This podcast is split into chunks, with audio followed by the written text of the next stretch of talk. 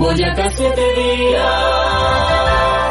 Desde hace 25 años, la historia de la Tierra de la Libertad se registra en Boyacá Siete Días, con la historia y el pasado, que son las bases del presente y la construcción de futuros posibles. Esto es Por las Huellas del Bicentenario.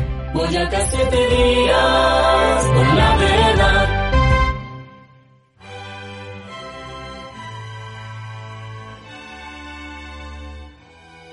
El niño que se convirtió en el símbolo de la honestidad.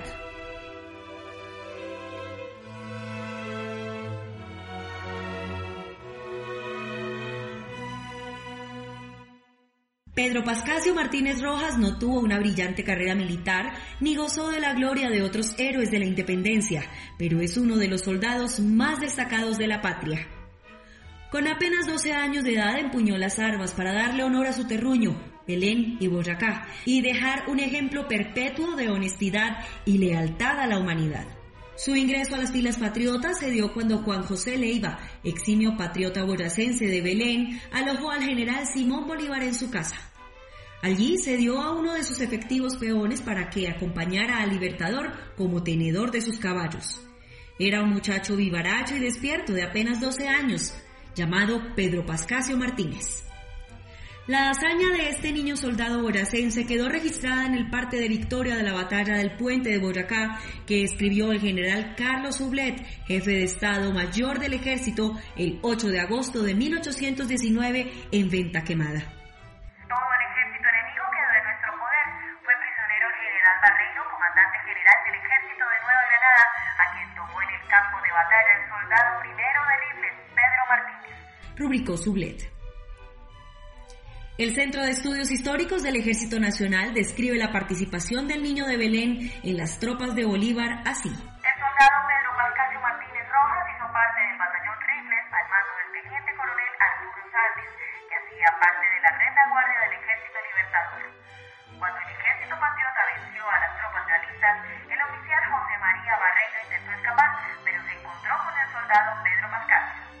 Este reconoció al militar español y a pesar del soborno que Barreiro le ofreció, Pedro Pascasio Martínez Rojas hizo caso omiso de tal ofrecimiento y lo tomó como su prisionero.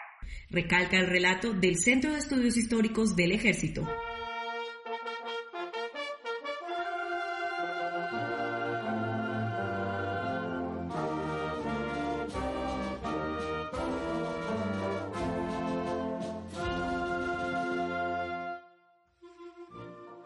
Varios historiadores narran que, tras negarse a recibir el soborno, el niño, que iba acompañado por el negro José, le dijo a Barreiro, Siga adelante, si no nos largamos. y se puso de nuevo la lanza en su cuerpo.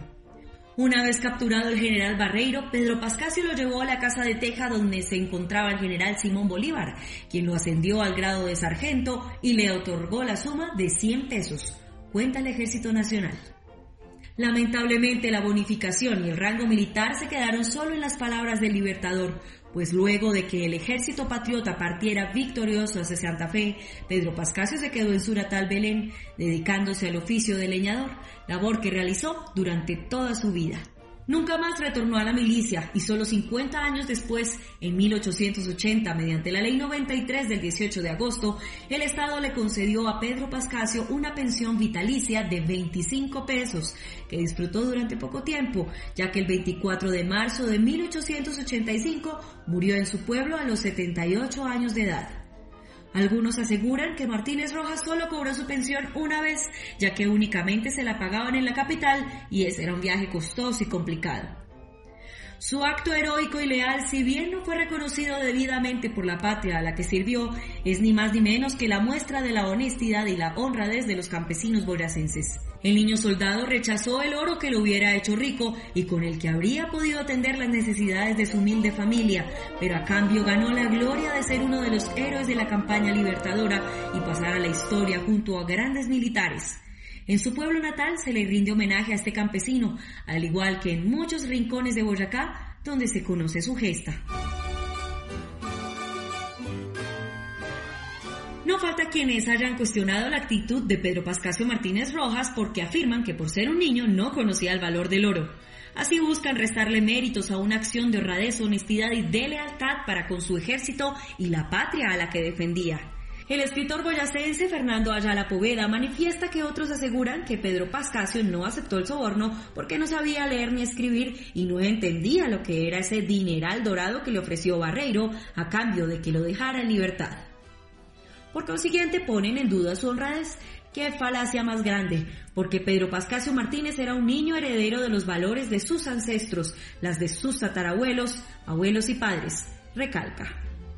Dice que con el asadón abriendo el surco se tienen unos ideales, una ética y un sentido del honor y la palabra como la que siguen teniendo los agricultores del departamento de Boyacá.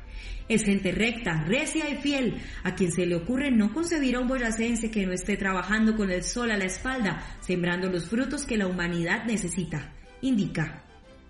Este escritor, que recibió un homenaje en el Festival Internacional de la Cultura de Boyacá, agrega que el niño Pedro Pascasio Martínez Rojas da un sentido del honor a la patria. Es un paradigma de honor y de belleza. Es que no hay como un niño. Es el niño más elevado y el niño humilde, el agricultor, el niño campesino, a quien no se le reconoció una pensión a tiempo y a quien el Estado no le ayudó como debería haber hecho, señala.